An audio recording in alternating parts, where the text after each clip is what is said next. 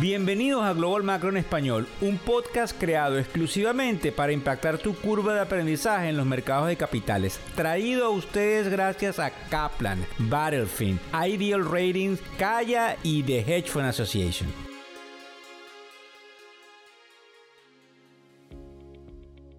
El 19 de julio del año 2023 por algunos días no han escuchado nuestro podcast matutino. Hemos estado viajando, reformateando algunos formatos y sumamente sorprendidos.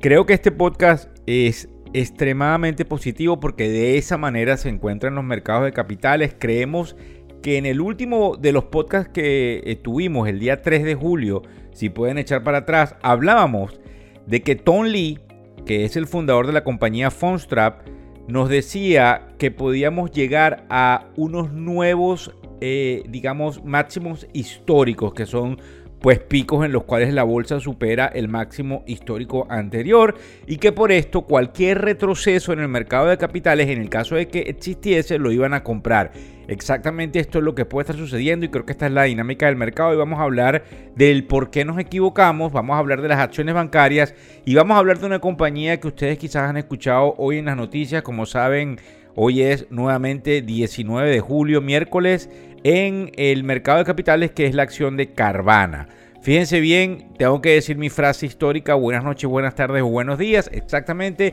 dependiendo del lugar y de la hora en la cual nos estás escuchando. Nuevamente nos llama muchísimo la atención lo que les hemos venido diciendo del mercado, máxime cuando también en el mercado de los bienes raíces es histórico la cantidad de casas que se han cambiado de manos, pues al revés de ser un número alto, es un número sumamente bajo, quizás en un 1%, algo que históricamente no se había visto durante los últimos años, lo que marca que siguen siendo los vendedores quienes tienen la opción de dictaminar cierta posibilidad de precios aunque las tasas de interés hayan subido vertiginosamente, lo que hace eh, que pasemos al primer tema del por qué nos equivocamos, que en definitiva ha sido porque éramos incrédulos a que la economía pudiese obtener estas ramificaciones, máxime también cuando Goldman Sachs el día de hoy, la banca de inversión, se une a lo dicho por Morgan Stanley y a lo dicho por JP Morgan,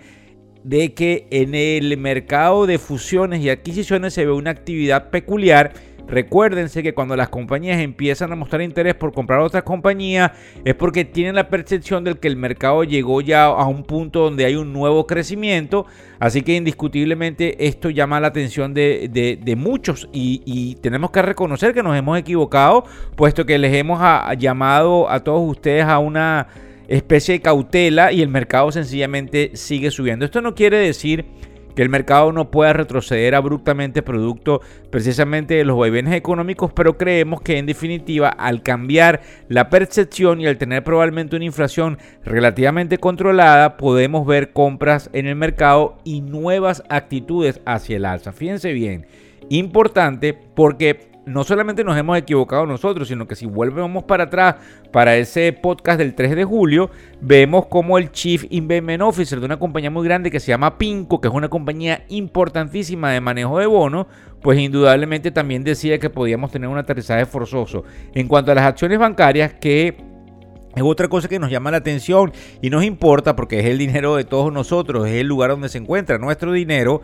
Nosotros tuvimos una mini crisis bancaria en marzo y ahora podemos decirlo claro y raspado como lo decimos en Venezuela. Recuérdense que llevamos sangre venezolana. El hecho de que eh, obviamente fue muy eh, momentánea fueron algunos bancos que cayeron en desgracia y que en definitiva cuando vemos los resultados de la banca que han salido durante las últimas horas observamos un crecimiento más que proporcional, observamos que siguen teniendo una cantidad de depósitos que se han calmado las aguas inclusive en los bancos regionales y que el único nubarrón que pudiésemos tener a futuro sería lo que suceda con el, el espacio de oficinas, los edificios y todo lo que es ese proceso de refinanciamiento, cosa que todavía no nos asusta y que nos interesa y nos importa porque nos entrega una cantidad de tranquilidad, una tranquilidad en donde no nos debemos dormir en los laureles, pero que es una tranquilidad al fin. En el caso importante de Carvana, porque refleja la economía, fíjense ustedes que esa acción desde el máximo histórico de los 300 y tanto a donde se encuentra hoy alrededor de los 50 y tantos de dólares ha caído 84%. Pero esa acción desde el 1 de enero del 2023 hasta el momento en el cual se negocia el día de hoy ha subido prácticamente, y vamos a decirlo aquí con detenimiento, un mil por ciento, 900 y tanto por ciento de subida. Es una acción que estaba en alrededor de los 2 o 3 dólares. Es una acción que está por encima de los 50 dólares en un momento del día de hoy. Algo sumamente importante, máxime cuando ella reporta unos ingresos mayores de los estimados, cayendo tan solo un 24% con respecto a lo que se esperaba eh, eh, trimestre tras trimestre, pero también nosotros creemos que supera las expectativas de los analistas. Sí, cayó, pero mucho menor que lo esperado y por eso se consideran resultados positivos y también renegocia su deuda de corto plazo, lo que le permite tener una cantidad de efectivo para seguir haciendo de las suyas en el mercado de los carros usados. Para que tengamos un vistazo ahora mismo del mercado que sigue obviamente dejándonos impresionados y tenemos que poner nuestra voz de entusiasmo y optimismo, el mercado hoy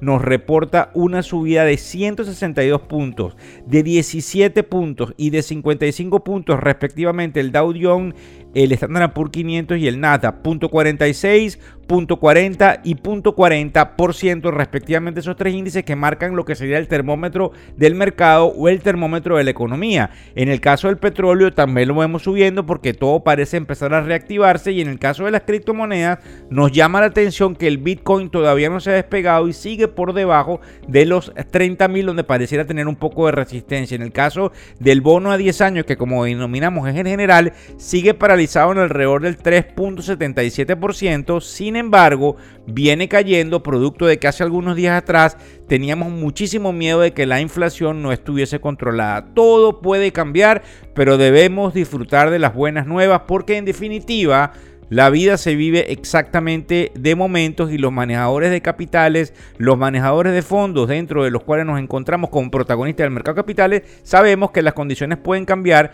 pero que fundamentalmente el ciclo parece volver a ir hacia una expansión y veremos qué nos dicen todos aquellos que, como nosotros, volvemos a repetirlo, habían estado en una... Eh, estrategia equivocada de cara a una posible recesión. Señores, todo pudiese cambiar, pero vamos a disfrutar las buenas nuevas de hoy miércoles 19 de julio. No dejen de seguirnos a través de todas y cada una de las redes sociales. Muchísimas gracias. El podcast Global Macro y de Factores Económicos ofrece una visión global de los mercados de valores y dicho análisis es producto de la compilación traída por diferentes fuentes de investigación de mercados institucionales. Por motivos y declaración regulatoria, este podcast no debe ser interpretado como una recomendación precisa en inversiones, bien sea en productos y o vehículos financieros. Y además, sugerimos consultar con su respectivo sector particular de inversiones o su equivalente en caso de suscitarse cualquier duda que pudiese derivarse de nuestra fuente informativa. Este podcast es narrado por Víctor Hugo Rodríguez, quien es un conocido profesor y comunicador financiero, cofundador de la plataforma educativa ilafin.com. Muchas gracias.